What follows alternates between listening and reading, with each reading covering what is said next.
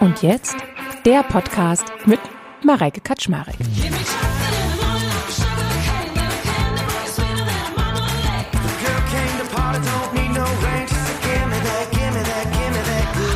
Je sicherer eine Bindung ist zwischen den Partnern, desto besser können die ihre Konflikte lösen. Das heißt, wir gehen in der Paartherapie ein bisschen tiefer. Wir gehen in die Emotionen und lösen damit die Konflikte auf.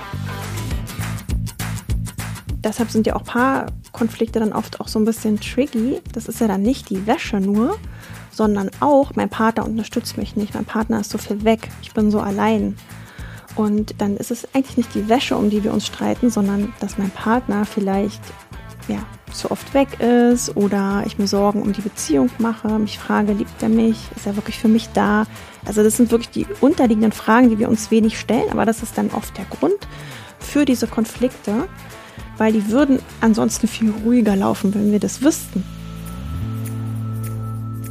Nehmt eure Signale wirklich ernst will jemand wirklich nicht sprechen.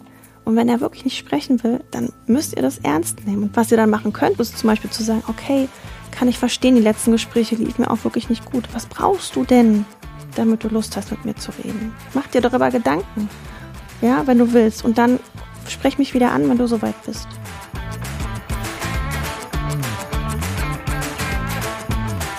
Und jetzt der Podcast mit Mareike Kaczmarek. Ich freue mich, ihr Lieben. Heute ist es nämlich ein Thema, das äh, tatsächlich aus der Community kam. Es kam nämlich der Wunsch auf, über das Thema Streit und Streitkultur zu sprechen. Und ich habe mir, wie ich finde, eine Expertin geholt, weil ich sie nämlich in ihren Stories, ja, da wirklich immer aufmerksam verfolge und tatsächlich mir Screenshots mache, weil ich diesen Input so gut finde. Ich freue mich, dass du da bist, liebe Ilka Schütte. Hi. Hallo, schön hier zu sein. Ich freue mich riesig. Ja, die liebe Ilka, die ist nämlich Paartherapeutin und macht ein ums andere Mal spannende Stories zum Thema Konflikte, wie wir Konflikte auflösen können.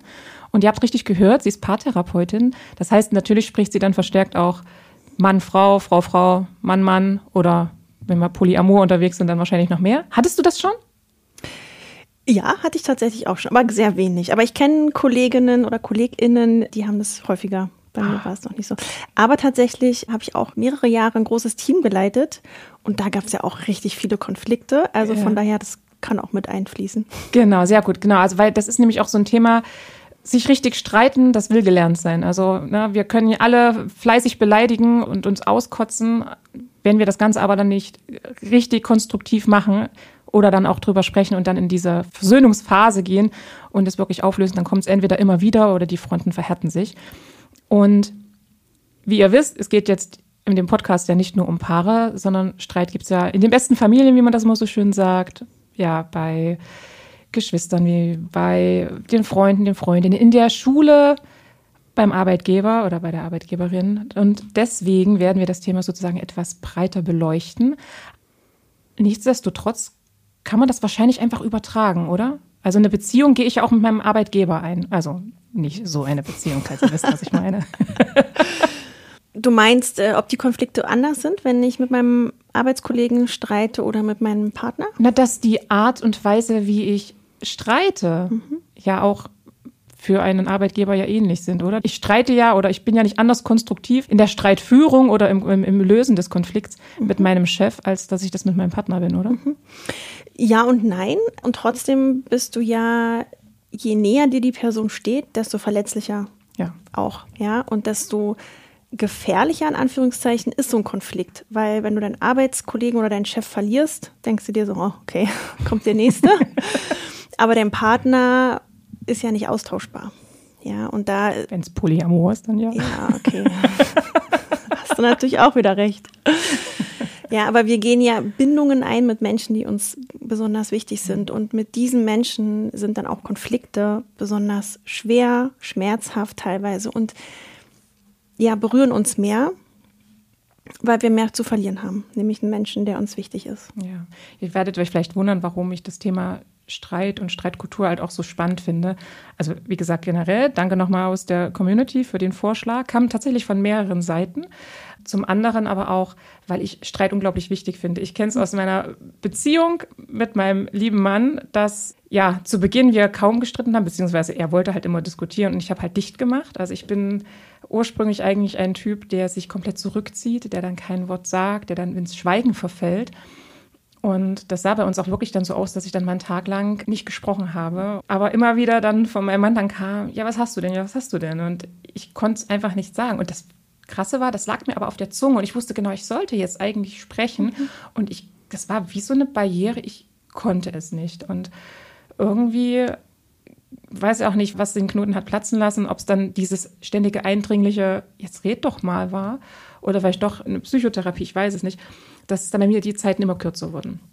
Und das Gleiche betrifft ja aber auch Freunde. Ich hatte auch da schon Situationen, wo ich einfach mich immer geärgert habe. Ich habe es halt nie angesprochen. Ich habe es einfach runtergeschluckt aus Angst, es könnte halt zu einem Konflikt kommen. Bevor wir jetzt komplett in das Thema einsteigen, weil ich den Eindruck, wir stürzen gerade schon rein, erzähl noch mal ganz kurz, wer du bist und was du eigentlich so konkret machst in deinem Alltag. Genau, ich bin Ilka, bin 43 Jahre alt und bin Paartherapeutin, tatsächlich wirklich aus Leidenschaft. Also ich habe mich vor einer Weile selbstständig gemacht und ähm, habe ein Programm für Paare entwickelt, die wieder näher zusammenkommen wollen, ihre Konflikte lösen wollen und darin gehe ich auch voll auf und das ist mein absoluter Traumjob. Und das mache ich den ganzen Tag tatsächlich. Und ich habe ja auch natürlich eine Geschichte hinter mir. Ich habe viele, viele Jahre im öffentlichen Dienst gearbeitet, habe da ein Team geleitet, habe da als Kinderschutzkoordinatorin gearbeitet. Das heißt, auch da Konflikte ja, mit schwierigen Familienkonstellationen waren damals auch immer schon Thema mhm. und jetzt natürlich besonders in, in Paarkonstellationen. Ach, du warst beim Kinderschutz. Mhm. Das ist ja krass. Mhm. Warst du richtig, warst du richtig Beamtin? Nee, Beamtin war ich nicht, aber angestellt mhm. und habe im Gesundheitsamt die Stelle der Kinderschutzkoordinatorin gemacht. Das heißt, ich habe Fachkräfte beraten, die in schwierigen Kinderschutzsituationen waren und ähm, habe die quasi gecoacht, wie sie mit den Kindern oder beziehungsweise mit den Familien reden können. Kooperation mit dem Jugendamt, diese ganzen Sachen. Oder hast du bestimmt auch Dinge gesehen, die du nicht sehen wolltest, oder? oder? Ja. Hm, Glaube ich dir. Ja. Krass. Streitest du selber gerne? Oh, das ist eine gute Frage. Also ich liebe Konflikte bei anderen, weil ich, weil ich das mag, die aufzulösen und weil aus der Metaperspektive, wenn man so raufguckt, dann kann ich das ganz gut. Mhm. Das, das dann immer zu sehen, was mhm. da so passiert, das ist so mein Ding. Selber streiten. Nee, ich meine, keiner streitet gerne, oder? Also ich finde es also es ist ja, man selber ist ja dann auch immer wieder in seinen eigenen Mustern so drin. Ich überlege gerade, bei manchen sagt man ja, du bist so streitsüchtig. Ja, das bin ich nicht. Und ich glaube, ich bin auch schon sehr, also habe auch schon meine eigenen Anteile schon sehr für mich erarbeitet. Hm. Also immer noch am Anfang, ne? Man ist ja immer dabei, Scheust sich du, weiterzuentwickeln. Scheust du Konflikte? Nee, mittlerweile nicht hm. mehr, weil ich glaube, ich, also mittlerweile weiß ich, wie ich es ansprechen kann und wie es auch gut ankommt. Beziehungsweise so, dass es in Ordnung ist, ja. Ich habe mich tatsächlich immer gedrückt.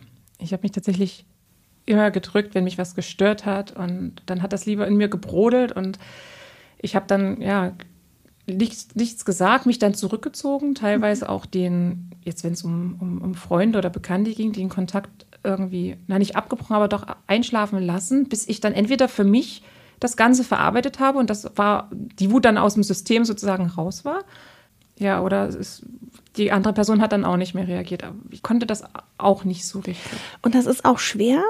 Und gleichzeitig ist es dann wieder so schade, dass mhm. so Beziehungen auch da kaputt gehen, weil wir bestimmte Sachen uns nicht trauen. Und deshalb liebe ich eigentlich auch so Konflikte, mhm. weil die ein unheimlich, unheimliches Potenzial haben, Beziehungen zu intensivieren und Nähe herzustellen. Und wir aber durch die Angst, das anzusprechen, die Angst, auch jemanden vielleicht wegzustoßen, ja, und das ist auch nur so eine Unsicherheit, dass wir die Dinge oft nicht ansprechen. Und das ist super, super schade, weil es gibt Strategien, es gibt, ja, das muss man einfach auch üben, wie man miteinander reden kann, auch in schwierigen Situationen. Und das schafft dann, das ist meine Erfahrung, Nähe und eher Verbindung. Ist es dann aber schwierig, wenn ich diese Strategien anwende, bzw. verinnerlicht habe, mein Gegenüber aber gar nicht? Ist das nicht schwierig in der Konfliktführung? Nee, also das ist sogar meistens gut. Mhm. Also natürlich besser wäre es, wenn es beide können. Oh, das ist aber ganz anstrengend, wenn dann manchmal Joel dann sagt, ja, aber was liegt denn da drunter? Was ist denn gerade bei dir wirklich los? Und ich denke mir, oh, jetzt lass das mich mit diesem psychologischen Kram in Ruhe. Mhm. Nee, ich glaube, es geht eher darum, dass wenn einer es schafft, wirklich bei sich zu bleiben, mhm. ja, vielleicht auch zu schauen, was passiert hier gerade bei uns in unserem Konflikt und vielleicht auch sich nicht so darauf einlässt, auf diesen Kampf, ja. Mhm. Also wenn wir im Konflikt sind, sind wir oft dann im Kampfmuster und dann geht es ja gar nicht mehr um das eigentliche Thema, sondern dann geht es darum, wer gewinnt jetzt hier diesen Kampf. Absolut, ja. So, und da auszusteigen und zu sagen, ey, sorry, ich glaube, wir haben uns jetzt hier gerade verrannt, ich glaube, es bringt nichts, lass uns mal eine Pause machen, ist ja auch schon mal der erste Anfang. Gibt es unterschiedliche Streittypen? Würde ich schon sagen. Also aus meiner Arbeit der emotionsfokussierten Paartherapie, das ist ja nochmal ein spezieller Ansatz. Das kannst du nachher auch nochmal erklären, weil das habe ich immer nie verstanden, was sich dahinter Aha, verbirgt. Gerne, mache ich. äh, unterscheidet man zwischen Rückzügler und Verfolger. Ich bin, bin nicht so ein Freund von so krassen Kategorien, aber es hilft tatsächlich, um das so ein bisschen einzuordnen. Und da ist es schon so, dass es eher so klassische Rückzüger, also wäre es schon der klassische Rückzügler. Ja, wir haben mhm. immer von beiden auch etwas. Aber es gibt äh, Menschen, die sich in Konflikten, wie du es vorhin auch schon gesagt hast, eher zurückziehen, mhm und eher vielleicht ruhig sind, viel Dinge mit sich selber ausmachen und gar nicht so gelernt oder gewohnt sind, das mit anderen zu teilen, weil sie vielleicht da auch schlechte Erfahrungen gemacht haben. Genau. Und dann gibt es äh, die ja, klassischen Verfolger, die dann eher kämpfen, die gehört werden wollen, die dann auch oft ja nicht so richtig Ruhe lassen.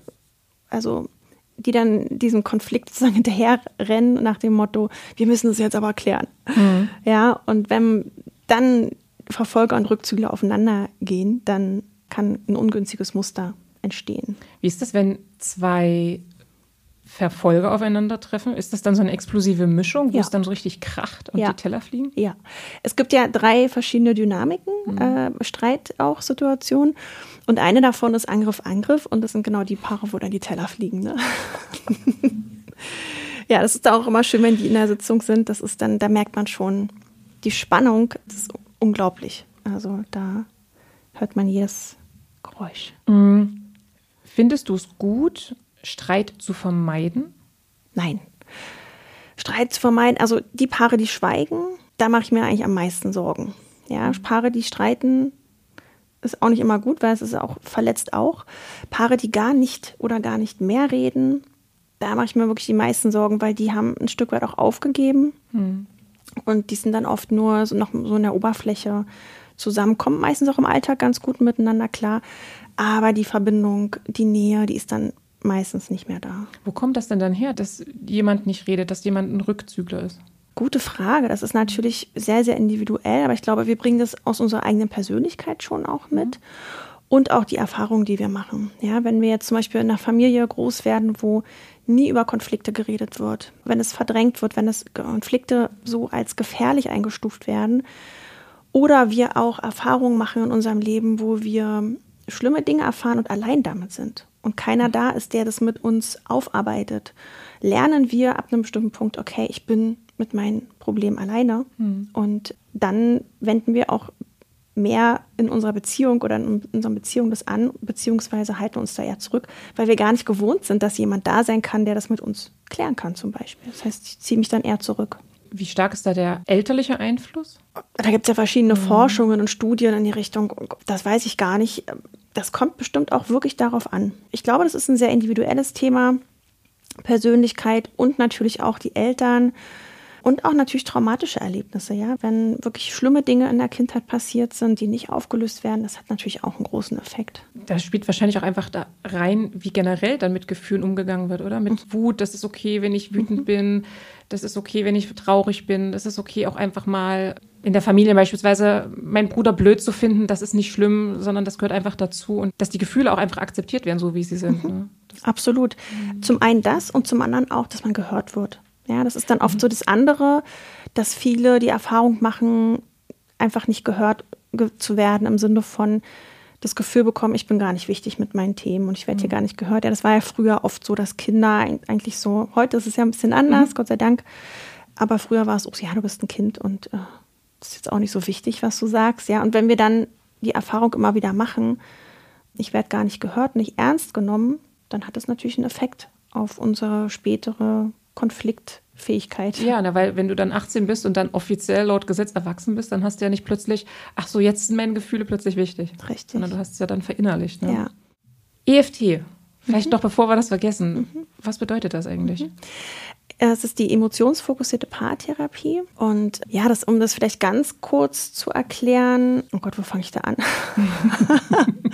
also es ist für mich ein ganz besonderer, wundervoller Ansatz, um wirklich Nähe zu kreieren bei Paaren. Und ja, was im Grunde gemacht wird, ist, wir schauen uns nicht die obere Ebene an, nämlich da, wo die Konflikte sind, sondern wir schauen ein bisschen tiefer. Es wurde festgestellt, dass viele Probleme auf der Bindungsebene äh, geschehen. Das heißt, je sicherer eine Bindung ist zwischen den Partnern, desto besser können die ihre Konflikte lösen. Das heißt, wir gehen in der Paartherapie ein bisschen tiefer. Wir gehen in die Emotionen und lösen damit die Konflikte auf. Und auch in der Forschung wurde herausgefunden, dass es bestimmte Konfliktdynamiken gibt, also mhm. bestimmte Muster. Heutzutage ist es relativ klar in diesem Bereich. Das heißt, wenn ein Paar kommt, dann können wir relativ schnell einschätzen, in welchen Muster sind die, wie kann man das auflösen und wie kann man die emotionale Verbindung wieder stärken. Was ist denn, wenn der Partner nicht mitmacht? Oder die Partnerin? Dann macht auch eine Therapie nicht so viel Sinn. Also man muss da auch offen für sein und auch das wollen. Hm. Und wenn das nicht der Fall ist, dann ist es auch schwer. Betrifft das auch das Arbeitgeber-Arbeitnehmer-Verhältnis oder auch mit Freunden, dass wenn die Bindung eine stabile ist und eine sichere ist, dass ich dann eher in die Konflikte reingehe? Oder ist das immer noch eine Typfrage, ob ich das mache? Ah, das ist eine gute Frage. Also ich habe ja auch mit Teams auch Supervisionen gemacht und da habe ich es ähnlich einfach so angewendet. Mhm. Ja, es hat gut funktioniert. Es hängt ja auch viel mit einem selber zusammen? Ja, wie, mhm. was bin ich für ein Typ? Aber das ist eine sehr interessante Frage, ob die Bindung da, ich meine, kann ich gar nicht so sagen. Wahrscheinlich, ja, auch der Arbeitskollege ist ja wichtig im Sinne von, mhm. wir sind fast jeden Tag zusammen zum Beispiel. Ja, dann ist auch das eine, eine wichtige Bindung am Ende des Tages. Aber sie spielt natürlich nicht so eine Rolle wie unsere ganz engen Partner. Ich erinnere mich an eine Situation in meinem früheren Job, dass ich mich mit meinem Chef einmal total angelegt habe. Da ist er, er ist ausfallend geworden. Und dann bin ich dann nach Hause und habe das total mitgenommen und habe dann aber auch zu Hause gedacht, nee, warte mal, geht so nicht. Also so lasse ich nicht mit mir reden. Und bin am nächsten Morgen natürlich, das Herz schlug mir bis zum Hals. Also ich war so unglaublich nervös und bin dann hin und habe da auch gesagt, nee, also so reden Sie mit mir erst recht nicht. Ne? Also ich habe Respekt verdient und das hole ich mir jetzt und mhm. so in der Art und Weise nicht. Und da war mir das aber auch ehrlich gesagt egal, wie er reagiert. Mir war das einfach nur wichtig, das einfach auch loszuwerden. Und ich war auch darauf eingestellt, dass er dann nochmal ausholt und nochmal aggressiv wird in seiner Art und Weise, was er leider tatsächlich öfter geworden ist. Also nicht nur bei mir, sondern auch mit vielen anderen Kollegen aus der Abteilung. Es passierte dann am Ende nichts. Er hatte sich dann tatsächlich entschuldigt. Aber da war es mir tatsächlich egal. Ja. Und es ist auch so spannend, ja, das ist auch oft so, ja, in Konflikten, wir haben immer einen Anteil daran. Das mhm. heißt, jemand kann immer nur so respektlos mit uns umgehen, wie wir es auch erlauben. Ja, das heißt, an einer bestimmten Stelle müssen wir den Cut machen und das hast du in dem Moment gemacht, ja. Und das ist so wichtig. Oh, lass uns da mal genauer hingucken, mhm. wie das ist. Also, wo liegt mein Anteil in einem Konflikt? da müssen wir uns jetzt einen Konflikt anschauen, ja, um da mal genauer reinzugehen, weil es sind immer unsere eigenen mhm. Anteile. Mhm die da auf jeden Fall eine Rolle spielen. Das heißt, wenn dich etwas triggert bei jemand anderem, dann kannst du davon ausgehen, dass es mit dir zu tun mhm. hat. Ähm, wollen wir mal ein Beispiel suchen? Ja, mir fällt jetzt gerade kein Beispiel Ja, ich, ich habe ein Beispiel. Ach, und zwar äh, hat äh, mein Freund damals, mein, mein Ex-Partner, hat manchmal so in Streitsituationen gesagt, oh, Ilka, du bist wie deine Mutter. Uh, das ist ein Tiefschlag. Sowas, also generell sich, also vergleichen, das hat nichts mit der Mutter zu tun, aber ja, dieses Vergleichen. Genau, genau. Also so, und das, das, hat mich immer total getroffen. Ich dachte so, nein, und geht gar nicht. Und dann habe ich aber irgendwie verstanden, irgendwann, okay, wenn das so ist, dann hat es was mit mir zu tun, weniger mit ihm. Und ich dachte so, okay, was, was ist jetzt mit meiner Mutter? Warum habe ich ein Problem damit? dass er mich mit meiner Mutter vergleicht. Meine Mutter ist die coolste Person ever. Na klar, wie jeder Mensch hat sie auch ihre Schwachpunkte mhm. und die habe ich wahrscheinlich auch und deshalb triggert das vielleicht mich auch, ja. Und da habe ich das aber für mich umgewandelt und dachte so, nee, meine Mutter ist wirklich eine richtig tolle Person, von der ich unheimlich viel gelernt habe und auch ihre Schwachstellen waren ja für mich wieder ein Bereich, den ich für mich umändern konnte, wo ich wieder mhm. gelernt habe und dann habe ich das für mich klar gemacht und er hat dann aufgehört damit, weil er hat dann gesagt, ja, du bist wie deine Mutter. Und ich habe dann so gesagt, ja, cool. Ja, genau, danke. danke, weil ich, meine Mutter ist wirklich fantastisch. Danke dafür. Ja. Und der war da erstmal geschockt, aber der hat es nie wieder, weil er wusste, er konnte mich damit nicht, nicht triggern. Und so ist es in allen, also in Konflikten. Wir dürfen uns immer fragen, was hat es mit uns zu tun? Hm, betrifft das auch, wenn, angenommen jetzt nochmal zurück zu meinem ehemaligen Chef, wenn der mir gesagt hat, oh, die Arbeit, die Sie da ja abliefern, ist nicht gut, ist das dann auch was oder mhm. liegt das dann eher bei ihm? Nee, das hat auch was mit dir zu tun, weil wenn jemand das zu dir sagt mhm. und du und dich darauf ansprichst, dann glaubst du ihm mhm. zum gewissen Teil, dass du deine Arbeit nicht richtig machst. Und wenn du aber in dir drin ganz sicher bist, ich, Mareike, mache eine richtig gute Arbeit. Ich hm. leiste hier richtig ja, was und ich mache das gut. Ich, ich glaube an mich und ich, ich finde gut, was hm. ich mache. Dann würde dich das nicht treffen. Ich kann es nur treffen, wenn du insgeheim von dir vielleicht auch die Befürchtung hast, ah, vielleicht bin ich nicht gut, vielleicht mache ich meine Arbeit nicht gut.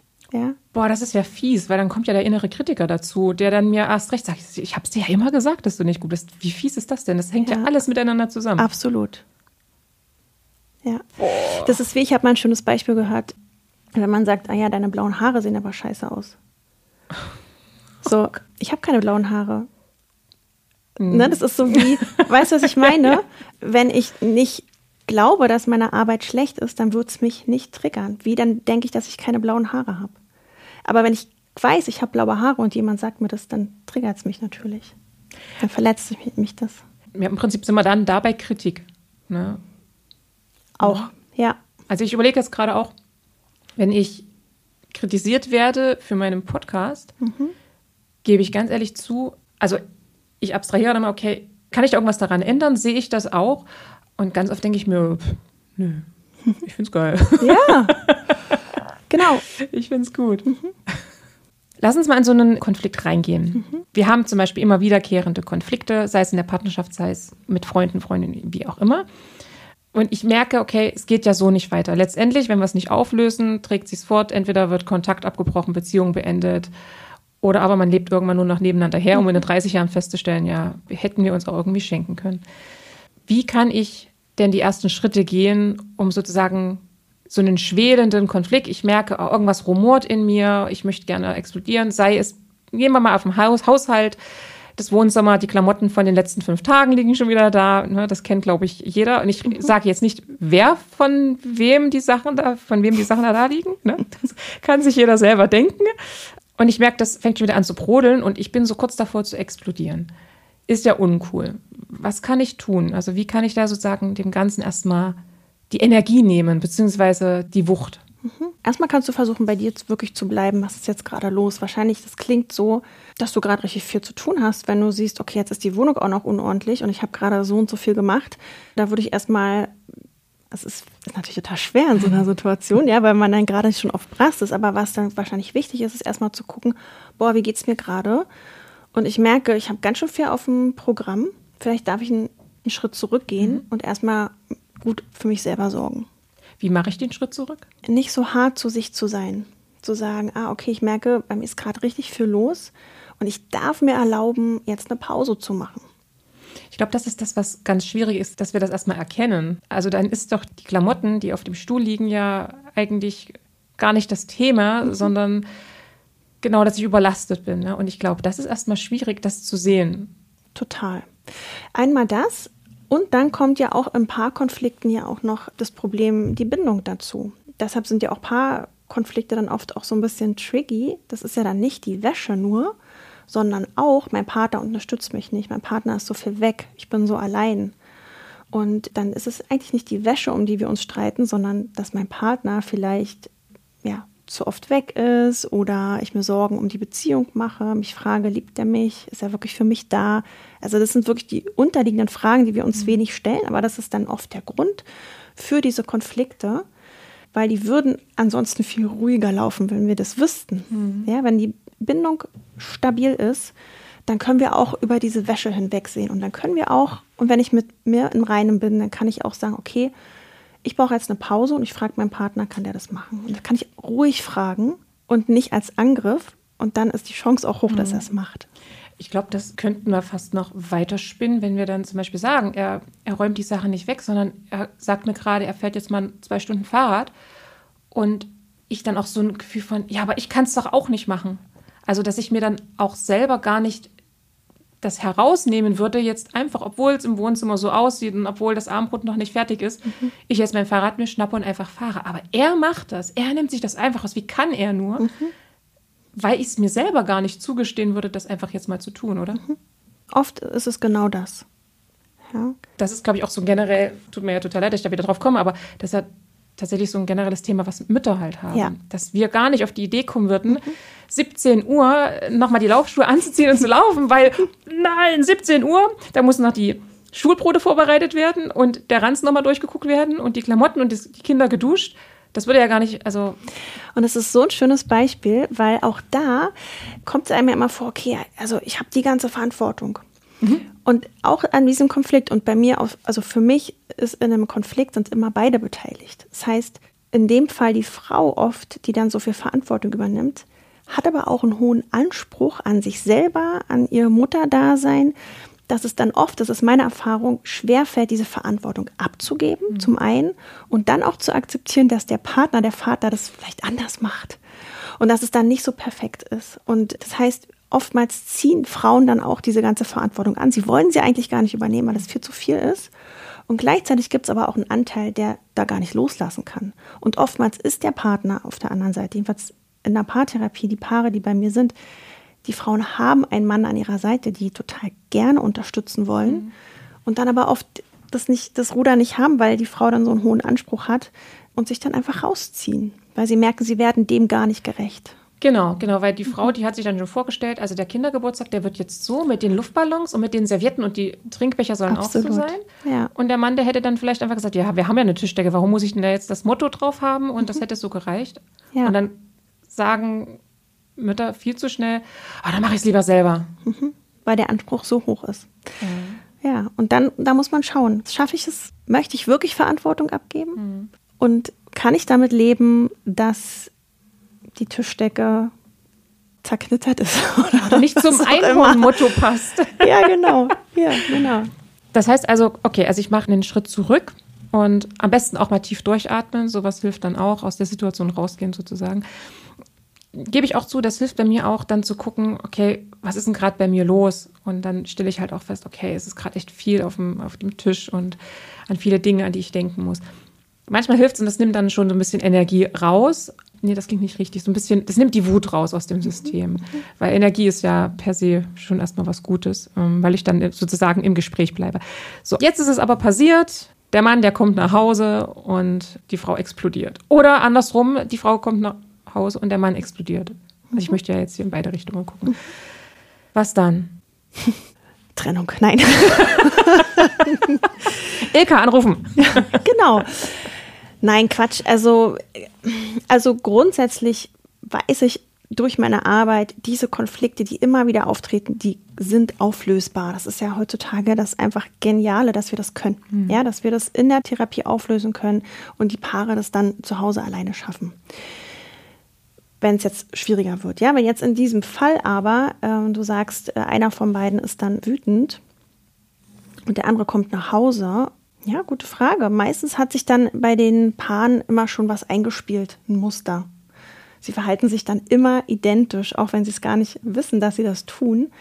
Das sind dann diese Streits, die immer irgendwie gleich ablaufen und mhm. für beide meistens nicht funktionieren.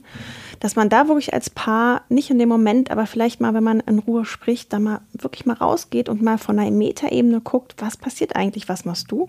Und was mache ich? Und wenn es als Paar nicht klappt, weil es schon so konfliktgeladen ist, dann kann man es selber machen. Was passiert bei mir und wie reagiere ich? und sich das wirklich mal ganz in Ruhe anzugucken. Ja, ich bin wütend und dann dahinter zu gucken und das emotionsfokussierte Paartherapie, was kommt hinter der Wut? Meistens ist es eine Traurigkeit, eine Angst, den Partner zu verlieren, eine Überforderung, was auch immer es mhm. ist. Das teilen wir dann oft nicht. Wir teilen dann unsere Wut und unseren Ärger. Und der Partner sieht dann Wut und Ärger und sieht aber gar nicht die Verletzlichkeit dahinter. Und das ist wichtig, die zu teilen eigentlich. Ja, zu sagen, zum Beispiel, ich merke, ich fühle mich gerade richtig allein, weil ich habe gerade richtig viel auf dem Schirm und ich brauche dich gerade. Und was ich jetzt normalerweise mache, ist, ich meckere dich an. Hm. Aber ich weiß, da kommen wir jetzt nicht weit. Das heißt, da wirklich das zu kommunizieren, also bei sich zu bleiben. Und das andere ist auch, den anderen liebevoll zu betrachten. Warum zieht er sich zurück? Warum ist er wütend? Und auch da das Gute in dem anderen sehen. Hm. Was uns oft schwerfällt, weil wenn wir immer Wut sehen, wenn wir immer Rückzug sehen, dann sehen wir ja die Verletzlichkeit gar nicht. Hm. Ja, die ist dann eher so, so, zum Beispiel in so einem Therapiesetting wird die dann aufgelöst und wir sehen, verstehen, ach krass, mein Partner zieht sich zurück und ich dachte immer, der liebt mich nicht. Aber da passiert ganz viel in hm. jemandem, der sich zurückzieht, zum Beispiel. Ja, das sind ja dann auch so, wenn der sich dann zurückzieht, dann wird man ja auch selber wütend, wenn man den Eindruck hat, der entzieht sich, der hat da gar keine mhm. Lust darauf, der will sich damit nicht auseinandersetzen. Und ich glaube, das ist dann das Schwierige, dann in das trotzdem zu versuchen, in das Verständnis zu gehen und dahinter zu gucken ne? und zu sagen, ich merke gerade, du möchtest dem Ganzen entziehen, dir geht es gerade nicht gut. Mhm. Ne? Absolut. Was denkst du denn gerade wirklich? Absolut. Und dann kommen diese fiesen Muster. Ja, wenn ich dann immer weiter versuche, den anderen sozusagen zum Reden zu bringen, mhm. führt es meistens, bei euch, du hast ja vorhin das gesagt, bei euch war es anders, ne? Ah, super. Mhm. Normalerweise oder in vielen Fällen sehe ich das so, wenn dann jemand versucht, immer wieder den anderen dazu zu bringen, zu erzählen, wird er immer ruhiger. Mhm. Dann kommt ein bisschen Kritik dazu dann wird er noch ruhiger. Und je ruhiger er wird, desto mehr kommen die Vorwürfe. Je mehr die Vorwürfe kommen, desto ruhiger wird der andere. Je ruhiger der andere. Es ist ein Kreislauf und den kann man durchbrechen. Mhm. Ja? Je mehr der Rückzügler sich öffnet, desto ruhiger wird der Verfolger. Je ruhiger der Verfolger wird, desto mehr kann der Rückzügler sich öffnen. Das ist auch wieder eine Dynamik, die wir quasi umändern können. Das heißt also, wenn ich zum Beispiel merke, meine Partnerin oder mein Partner zieht sich zurück aus der Situation, dass ich nicht direkt mit dem Kopf weiterstoße und immer, was ist denn jetzt, was ist denn jetzt, sondern sozusagen mich daneben setzen, erstmal tief durchatme und sozusagen den Raum gebe. Zum Beispiel, genau. Und Dinge anders machen, als wir normalerweise machen. Wobei mhm. diese die Dynamiken, die sind so blitzschnell. Ja, ja das ist ja. wie ich bin in der Wut und ich gehe in die Kritik. Ganz impulsiv ja? dann. Ganz impulsiv mhm. und das machen wir quasi in der Therapie, lösen wir das Schritt für Schritt auf. Aber man kann trotzdem, auch wenn man keine Therapie macht, versuchen, sich zu überlegen und zu gucken, wie reagiere ich dann immer. Und ich mache es mal ganz anders. Ich versuche meinem Partner oder meiner Partnerin Raum zu geben äh, und versuche es zu akzeptieren, dass er oder sie gerade nicht sprechen will. Mhm. Und da wirklich sehr behutsam umgehen. Auch in so ein Gespräch zu gehen, zum Beispiel zu sagen, ich würde es gerne mit dir besprechen, hast du gerade Zeit? Und nicht darüber gehen, und sagen, äh, so gar nicht hören, einfach weiter quatschen, mhm. was schon oft den Rückzug zum Beispiel oder so, ein, so eine Abwehrhaltung hervorrufen kann, sondern wirklich darauf achten, wie geht es dem anderen gerade und vielleicht auch mehr nachfragen. Ah, ich merke, ich erzähle die ganze Zeit, ich will dich die ganze Zeit zum Reden übermitteln. Wie geht's denn dir eigentlich? Wie ist es für dich, wenn ich hier die ganze Zeit rede? Was steckt denn dann dahinter, wenn der Partner mit Sarkasmus reagiert? Ich habe das bei mir manchmal, oder ich beobachte das bei mir ab und mhm. zu mal, dass wenn ich mich streite mit Joel, dass ich dann manchmal in so Sarkasmus verfalle. Mhm. Tatsächlich, also anfangs ist mir gar nicht aufgefallen, sondern Joel hat mich dann draufgestoßen. Mhm. Was steckt denn dahinter dann?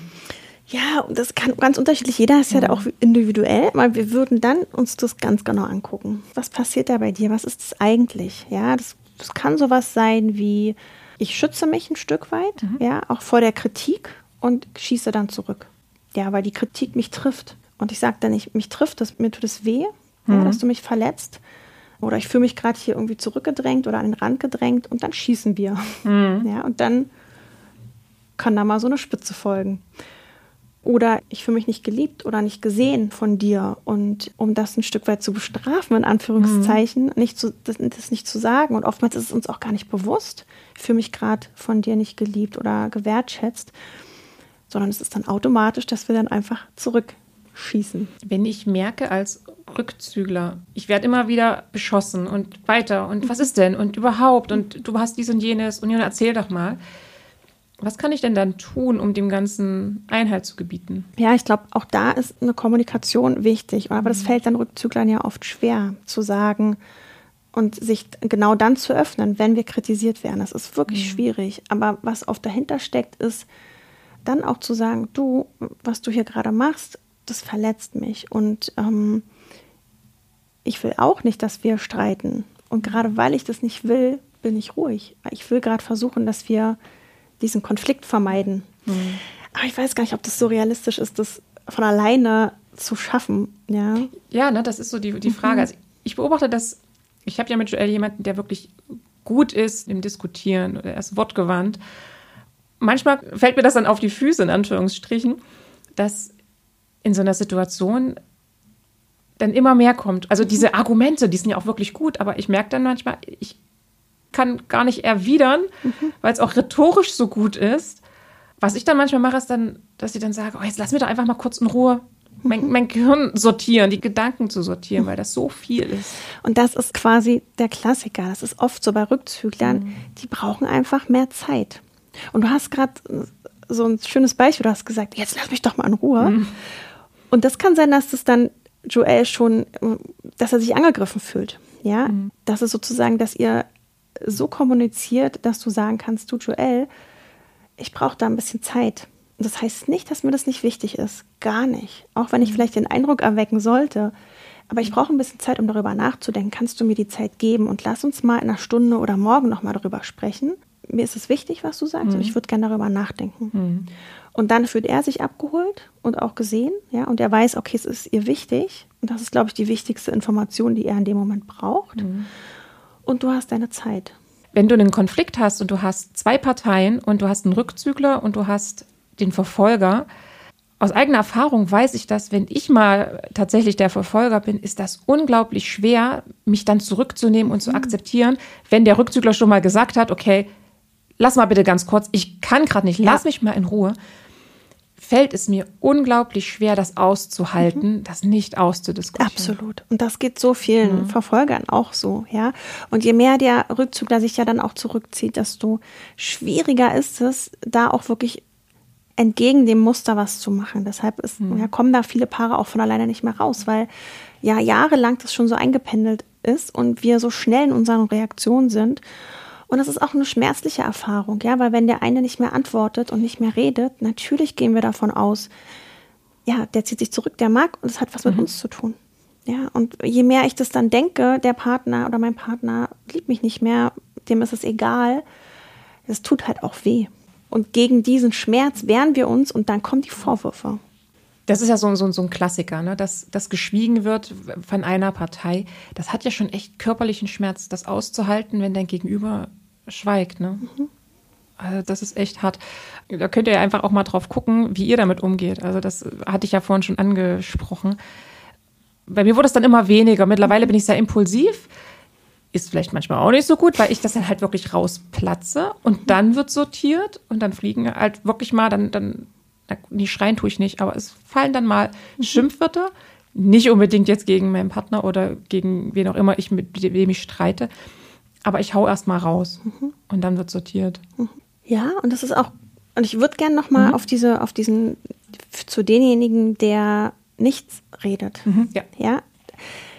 Es ist schwer für den anderen, das auszuhalten, und gleichzeitig ist es für den, der nicht redet, aber auch schwer. Und das war für mich so eine Erkenntnis, das zu sehen, was da eigentlich dahinter steckt. Und auch wenn ihr hier zu Hause einen mhm. Mann habt oder eine Frau, die nicht so gerne reden, da steckt unheimlich viel dahinter. Und das ist, wir Menschen sind doch viel verletzlicher und sensibler, als wir es vielleicht manchmal zeigen.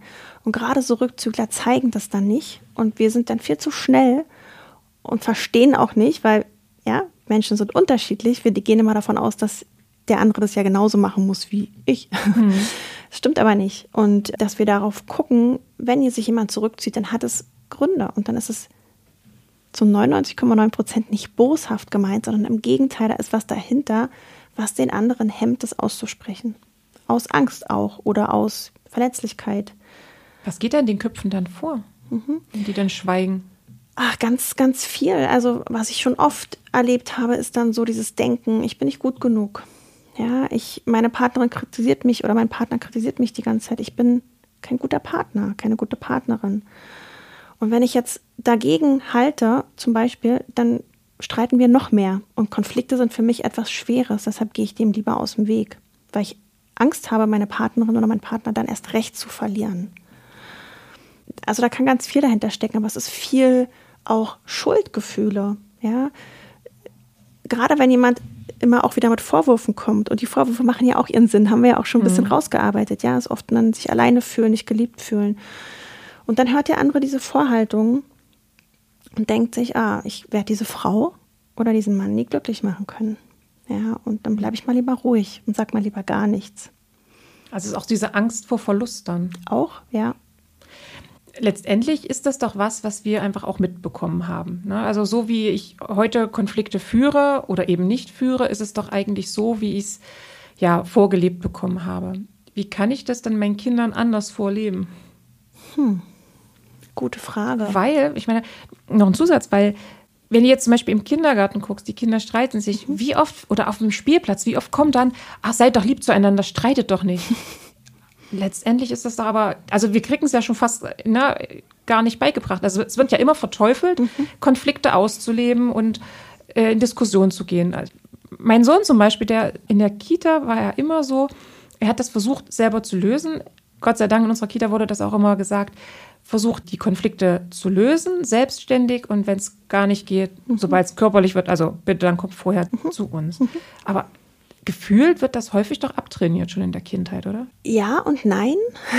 Also oftmals ist es ja so, dass wir so aufgewachsen sind oder die Generation vor uns, genau das gar nicht zu zeigen, ne? so ganz schnell abzutun. Ganz schnell irgendwie ein Kind fällt hin und dann, ja, hör mal auf zu weinen, ist schon alles wieder gut, ist doch nicht so schlimm. Klassiker, ja. Der Klassiker. Also viele machen es schon mittlerweile anders und gehen da ein bisschen intensiver darauf ein. Und ich glaube, so ein Mittelmaß ist, ist wichtig, ja. So die Gefühle ernst nehmen, dahin zu gucken, was ist da gerade, du bist traurig. Es ist in Ordnung, traurig zu sein. Es ist auch in Ordnung, wütend zu sein. Und dann aber auch wieder das loszulassen. Und ich glaube, dieser Mittelweg ist immer total gut.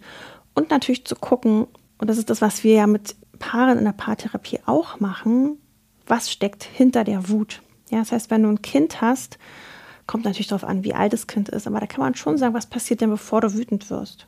Ja, und da kann dann schon kommen, ich werde eigentlich traurig, weil der hat das und das zu mir gesagt.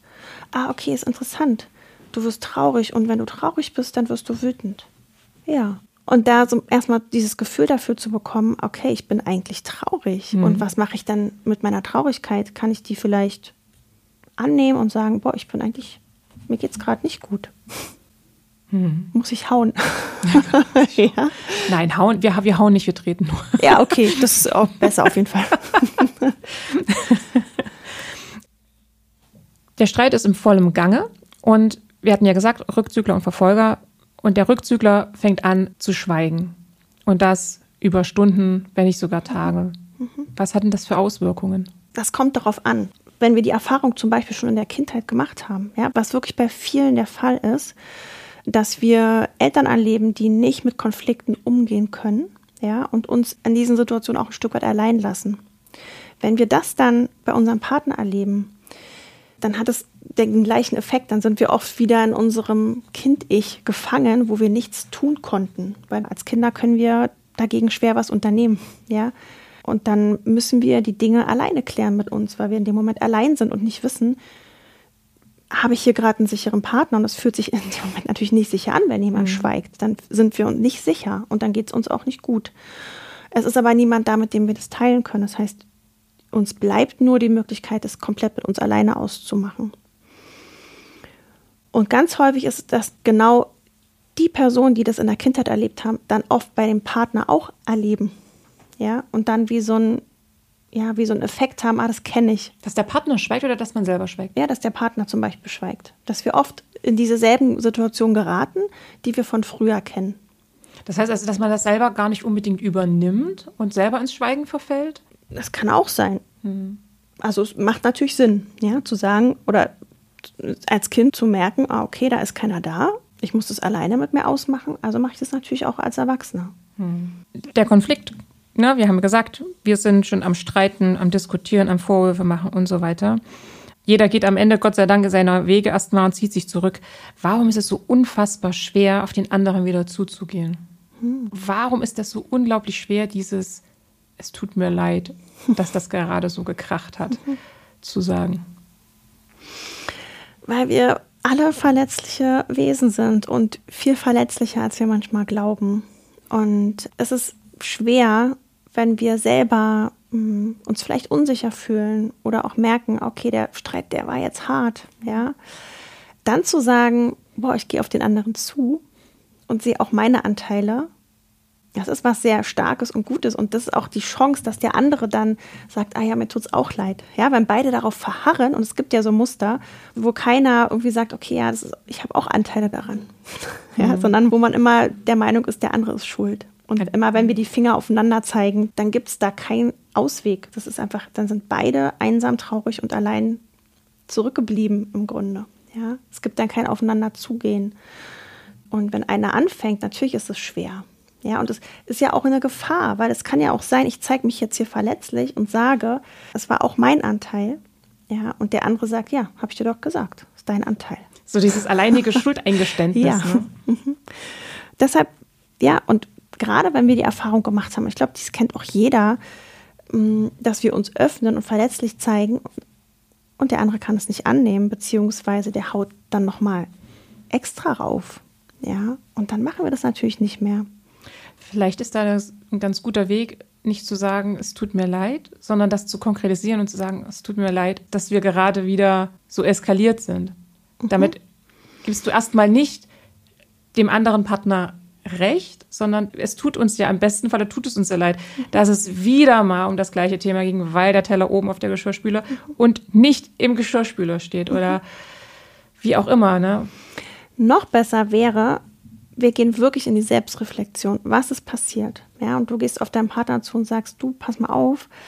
Ich habe gemerkt, ich bin wirklich wütend geworden an der Stelle und habe gemerkt, ja, das hat auch was mit mir zu tun. Oder ich wünsche mir an der Stelle eigentlich mehr Unterstützung von dir. Mhm. Und ich werde dann aber wütend und diese Wut tut mir leid. Das war unangebracht, so wütend zu sein. Aber dieser Wunsch, dass du für mich da bist und dass du mich an der Stelle unterstützt, der ist da. Kannst du für mich da sein in dem Moment? Mhm. Ja. Und ich wollte aber nicht wütend werden. Das war gar nicht meine Absicht. Es tut mir leid. Genau. Und damit entkräftest du, also mhm. damit sagst du ja nicht komplett, die Schuld liegt nur bei mir, mhm. sondern du relativierst das auch ein Stück weit. Ne? Mhm. Worüber wir noch gar nicht gesprochen hatten, ist, wie wichtig Kommunikation ist. Also die Art und Weise, wie ich mit meinem Partner oder mit meiner Partnerin spreche.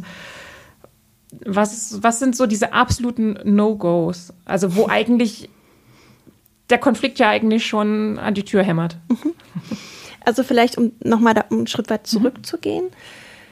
Es gibt ja viele paartherapeutische Methoden, die sich nur auf Kommunikation fokussieren und das ist nicht der Schlüssel aus meiner Sicht. Mhm. Ja, wenn wir, wir können super gute Kommunikationstechniken haben und die Paare mhm. haben trotzdem Konflikte, weil die emotionale Verbindung nicht stabil ist. Mhm. Deshalb ist für mich immer erstmal die Verbindung wichtig, die emotionale Verbindung. Und ja, wenn die Partnerschaft intakt ist und nicht so extrem problematisch oder wie auch immer, es kann nie schaden, diese Konfliktregeln oder Kommunikationsregeln sich anzueignen. Das ist immer gut, ja.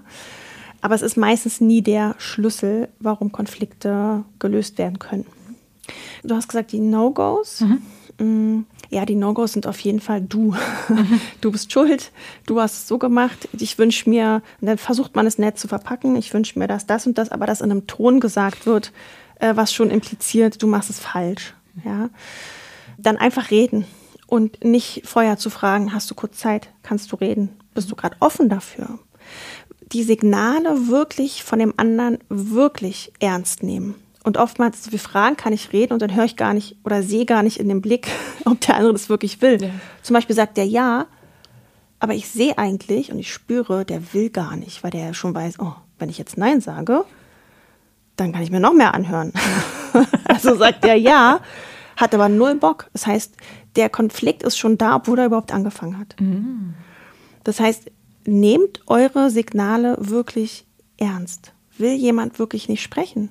Und wenn er wirklich nicht sprechen will, dann müsst ihr das ernst nehmen. Und was ihr dann machen könnt, ist zum Beispiel zu sagen, okay, kann ich verstehen, die letzten Gespräche liefen mir auch wirklich nicht gut. Was brauchst du denn, damit du Lust hast, mit mir zu reden? Mach dir darüber Gedanken. Ja, wenn du willst. Und dann sprech mich wieder an, wenn du soweit bist. Wie komme ich bis dahin klar mit meiner Wut, mit meinen Gefühlen? Tief durchatmen. Tief durchatmen und das ist auch die Verantwortung, die wir wieder selber haben. Wenn du deine Wut hast, dann hat die auch, wie gesagt, auch was mit dir zu tun. Und dann darfst du auch, klar, wir wünschen uns, dass der Partner da ist und dass, ja, dass, dass wir das zusammen regeln, aber du schaffst es auch alleine. Ja, und du darfst dann erstmal gucken, wo ist die Wut? Was kannst du da für dich Gutes tun, um die Wut vielleicht rauszunehmen und dann mit deinem Partner zu reden, nämlich was wirklich dahinter steckt. Nämlich vielleicht, wie wir vorhin hatten als Beispiel, kannst du mich mehr unterstützen. Andersrum oder noch konkreter, ja, so konkret wie möglich, ist auch immer wichtig. Ich würde mich so freuen, es würde mich so entlasten, wenn du den Geschirrspüler ausräumen würdest. Täglich. Zum Beispiel. Ja, dass wir oft äh, viel zu, ja, du bist immer, äh, kommst immer zu spät oder bist un, ja, ich kann mich nicht auf dich verlassen. Oder nie, also nie und immer. Absolut. Ja, total unkonkret. Was soll der andere damit anfangen? Ja. Kann nichts damit anfangen. Ja, aber wenn wir sagen, toll, dass du da bist, ich schätze dich wirklich sehr und ich wünsche mir, und ach, das wäre so toll, wenn du den Geschirrspüler ausräumen würdest. Beziehungsweise, wenn das deine Aufgabe ist, wenn ich mich gar nicht mehr darum kümmern müsste. Boah, das wäre ein Traum für mich. Also auch den anderen ein Stück weit aufwerten, das machen wir auch dann in diesen schwierigen Konfliktsituationen ja gar nicht mehr. Mhm. Wir sehen nur noch das Schlechte. Ja. Und dann kann, das ist so eine negative Spirale, dann kann der andere das nicht mehr gern machen. Dann wehren wir uns automatisch. So sind wir Menschen einfach und machen es erst recht nicht und strafen dann, ja. Aber wenn es eine offene Kommunikation ist, im Sinne von, ich sehe auch die tollen die Sachen, die du gut machst und das ist super gut. Ja, aber ich wünsche mir auch mehr Verantwortung, dass du mehr Verantwortung übernimmst an den und den Stellen. Du hattest das mehrmals schon erwähnt, dass wenn eine stabile Bindung vorhanden ist, Wann sprechen wir denn von einer stabilen Verbindung? Also jetzt nicht nur in einer Beziehung, sondern auch meinetwegen mit Kollegen oder mit Mitarbeitern oder Vorgesetzten oder Freunden. Gibt es da irgendwie Anzeichen, wann es eine stabile Verbindung gibt? Also Bindung hat wirklich mit den Menschen zu tun, die uns wirklich nahe sind. Hm. Ja, das ist für mich wirklich eine Bindung. Ja, alles was so Eltern, Kinder, Partnerschaft, enge Freundschaften, da kann ich von enger Bindung reden. Von einem Arbeitskollegen würde ich wahrscheinlich nicht von Bindung reden. Es gibt ja da auch eine Verbindung mhm. vielleicht, ja.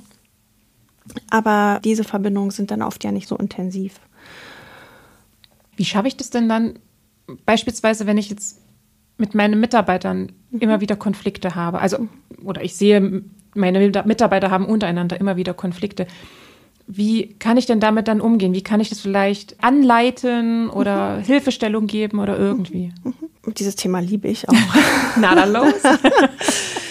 Weil ah, das, da ist so viel Konfliktpotenzial in Teams, ja. Und gerade als Leitung hat man ja eine ganz besondere Stellung und auch eine Vorbildfunktion. Und was ich total wichtig finde, ist, wenn dann jemand kommt und sagt, der und der hat das gemacht, mhm. ja, dass wir dann gucken, dass wir nicht über den anderen reden, sondern was kannst du jetzt tun, um diesen Konflikt aufzulösen?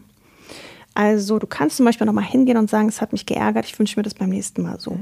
Ja? Was viele falsch machen, ist übereinander reden und lästern und dann sozusagen nicht zu demjenigen gehen, mit dem man den Konflikt mhm. hat, sondern zu allen möglichen anderen. Ja? zehn Leute wissen es schon im Team. Nur der, um den es geht, der weiß von nichts. Und das ist ein absoluter Konfliktherd. Und das wird absolut hochkochen, weil der fühlt sich natürlich, und der spürt das ja auch. Wir sind ja auch nicht blöd. Äh, wir spüren das. Und meine oberste Prämisse war immer, wir reden nicht übereinander, wir reden miteinander.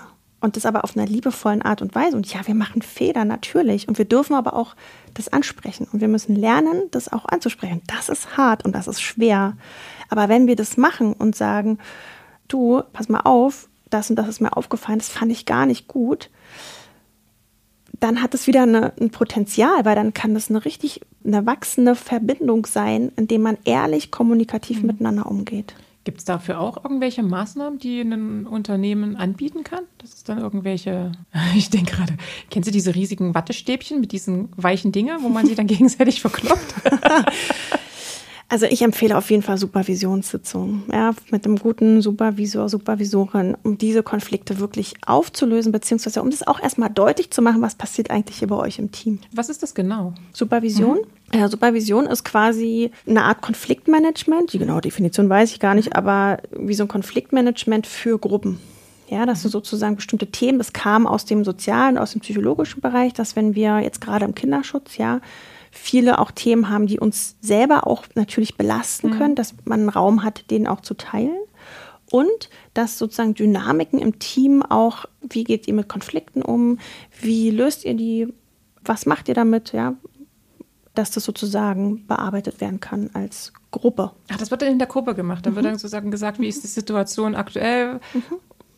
Aber reden denn die Leute dann in dieser Gruppe ganz offen? Wenn es eine gute Supervisorin ist oder ein Supervisor, dann schon, ja. Also da wird nicht irgendwie einen anonymen Zettel geschrieben und erstmal drauf geschrieben, was ich habe Probleme damit. Keine Ahnung, der mhm. macht immer, keine Ahnung, früher Schluss und ich muss seine Themen übernehmen, sondern. Gut, es gibt dann auch Zweier-Supervision mhm. natürlich. Ne? Das, manche Themen haben, haben auch nicht in der ganzen Gruppe zu tun. Aber es gibt bestimmte Themen, wo es Teams natürlich super schwer fällt, die anzusprechen, wie so diese rosane Elefanten. Jeder weiß, worum es geht. Und keiner traut es sich anzusprechen. Und das ist super heilsam, das dann auch wirklich anzusprechen und dafür eine Kultur zu schaffen, dass es auch möglich ist. Oder bei die Fische. Welche Auswirkungen haben denn diese unbehandelten Konflikte? Wenn wir dann einfach immer nur, wir haben uns gestritten und dann geht jeder kurz mal aus dem Raum und dann setzen wir uns wieder an den Armbrutstisch und alles ist gut. Oder wir gehen wieder zurück ins Büro und ähm, mhm. tun so, als wenn es den Konflikt letzte Woche nicht gegeben nicht gab. Ja, das kommt immer darauf an, wo das Paar ist. Ja, aber es macht schon sehr, sehr viel Sinn, die aufzulösen, diese Streitigkeiten und äh, da wirklich hinzuschauen weil an einem bestimmten Punkt ist dann auch nichts mehr zu machen. Also wenn ein Paar sich wirklich in dieser Dynamik verliert, dann kommt es ab einem bestimmten Punkt nicht mehr alleine raus. Das ist meine Erfahrung und dann wird es entweder zur Trennung führen oder ja, dass man nebeneinander herlebt und eigentlich aber jeder seins macht zum Beispiel. Ne? Diese Beziehung gibt es ja auch. Und was natürlich auch passiert ist, dann hat es natürlich Auswirkungen auf unsere Gesundheit und auf uns selber, ja, weil wir dann natürlich immer mit diesem Gefühl von Selbstzweifeln leben, von Schuld, Trauer, auch Angst, ja. Das heißt, wir alle wünschen uns jemanden an der Seite, der für uns da ist, mit dem es sich gut anfühlt. Und wenn wir das nicht haben und diesen sicheren Hafen nicht haben, wo wir auch in der Forschung gemerkt haben, wie wichtig das ist, ja. Laut der Bindungstheorie, man hat ja früher, ist ja mal davon ausgegangen, dass nur Kinder diese Bindung brauchen. Und jetzt erst in, in späten 80er Jahren wurde herausgefunden, dass wir ein Leben lang nach Bindungen uns sehnen, ja, und dass dieser sichere Hafen, dass jemand da ist für uns, ja, der sich um uns auch kümmert mhm. und der uns aber auch fördert und uns hilft bei unseren Zielen, der für uns da ist, dass das eine unheimlich große Auswirkung hat auf unsere psychische und physische Gesundheit und das hilft auch Krankheiten und ja, diese ganzen psychischen Erkrankungen natürlich zu heilen auch, ja. Und auch gerade so, ich habe auch, arbeite mit, also auch emotionsfokussierte Paartherapie, ist super hilfreich, zum Beispiel auch bei Depressionen.